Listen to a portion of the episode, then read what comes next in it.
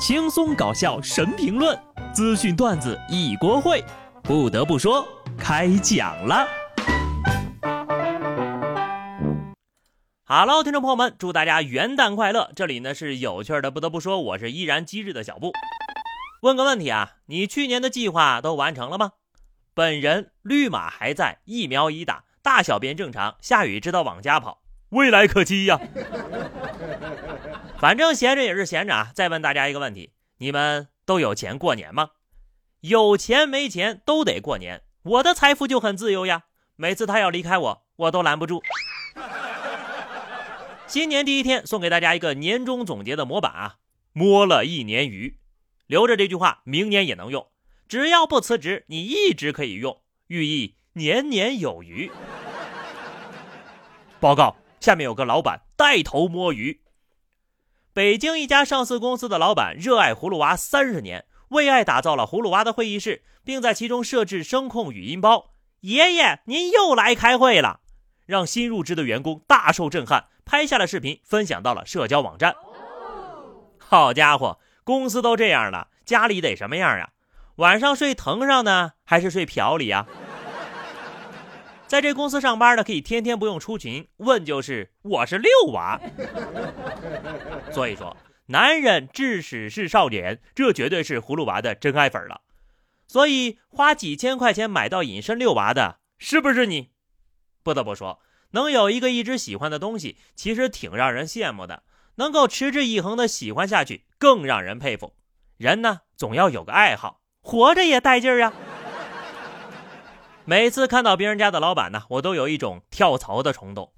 四川一家公司元旦春节放假四十七天，从二零二一年十二月三十一号开始啊，一直放到二零二二年二月十五号。公司负责人表示，网上传的放假通知呀，就是我们公司发的，放假天数呢，也就是四十七天。而对于网友们担心的放假回来公司没了，他表示。不会倒闭的，员工工资照样发。明年呢，还有增产的计划。这哪是公司呀，分明就是小学生在放寒假呀！这老板之前是干校长的吧？咱就如实说吧，怎么才能让我们老板不经意间看到这条消息呢？麻烦请把你们公司的名字以及位置打出来，放不放假都无所谓啊，主要是想加入这个公司，因为我热爱工作。年底了呀，各个公司都开始内卷了。有的公司放假放到丧心病狂，而有的公司给钱给到泯灭人性。台湾一家企业啊，给员工发年终奖，有人竟然领到了高达四十多倍的月薪的资金。企业领导表示，年终奖金呢，一向是依公司运营的这个绩效以及员工个人表现核发的。市场人士指出，等于默认最优秀的员工呢，年终高达四十个月，创下了纪录呀。我的第一个反应就是，从来没有见到过这么多钱。有人粗略算了一下，以底薪六万台币计算，年底呢一口气进账达到二百四十多万台币，约合人民币呢五十五万多呀。不是十个月，也不是二十个月，而是四十个月呀！我酸了。这种新闻呢，以后请屏蔽我，谢谢啊。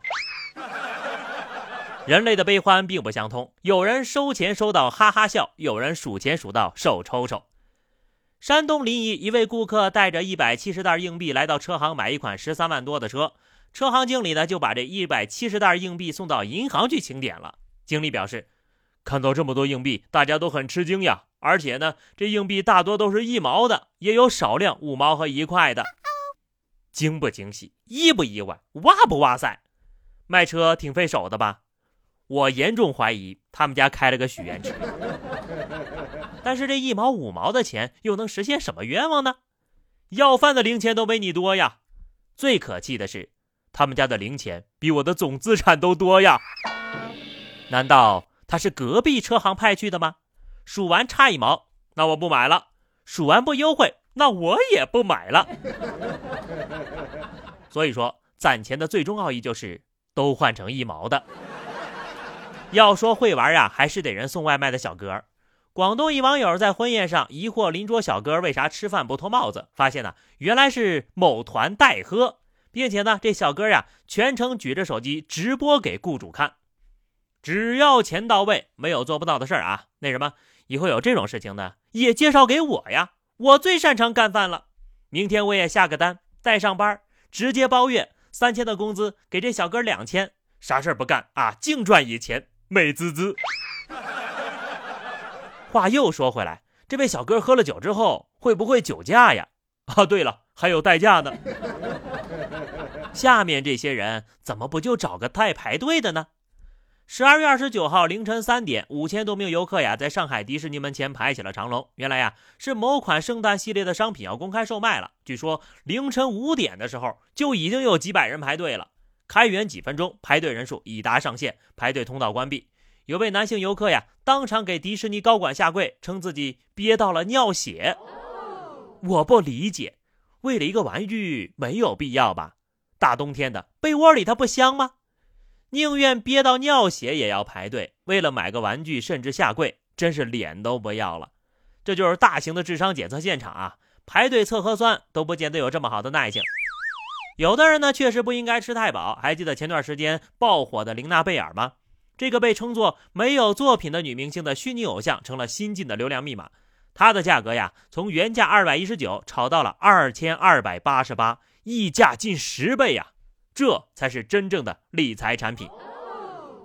但是当我得知这些彻夜排队的人呢，有相当多的人是黄牛之后，我也就明白为什么全世界最快乐的地方会有这么多荒唐的事情发生了。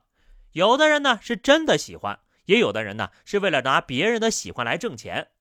那些挣钱的人呢，咱管不着，只希望那些理智尚存的人好好想一想：为了一个玩偶，有必要这么折腾自己吗？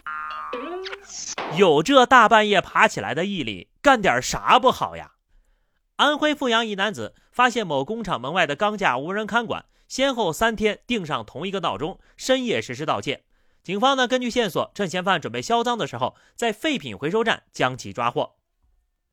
有道是起得早的人大有人在，但是定一个闹钟就起床的人可少有呀！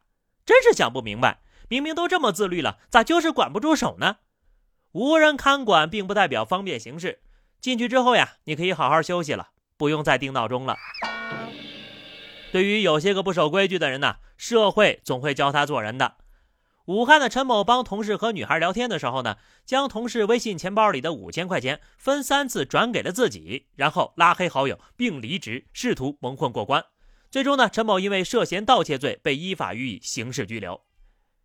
卸载了支付宝就不用还花呗了？系列是弱智年底冲业绩吗？怎么又蠢又坏呢？你咋不说这是帮忙跟人女孩子聊天的劳务费呢？五千块就给自己买了个不良记录，一到十年自助吃住套餐任君选择。这一年到头呀，每天这种五花八门的新闻，真是让人小刀拉屁股，开了眼了。好了，那么以上就是本期节目的全部内容了啊。感谢大家在二零二一年的支持，算你们有眼光，哈哈哈！请大家呢，二零二二年继续保持啊！就这样，下期不得不说，我们不见不散，拜拜。